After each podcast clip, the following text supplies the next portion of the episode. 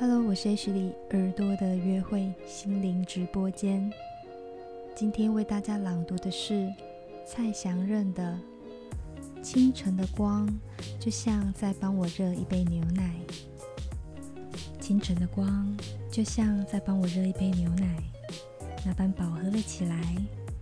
事物喝着时间，慢慢暖了，而变白。那是世界的胎光。一层薄薄的爱，从拥挤的日子和人群的深处透了出来。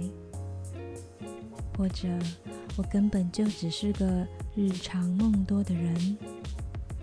学会习惯任何长度的一天，还有空的、满的、庸俗的、荒谬的，像结出空白的水果那样荒谬而神奇。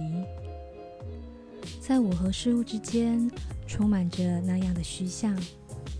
这样日子，有时候空白的碰不到前后的日子。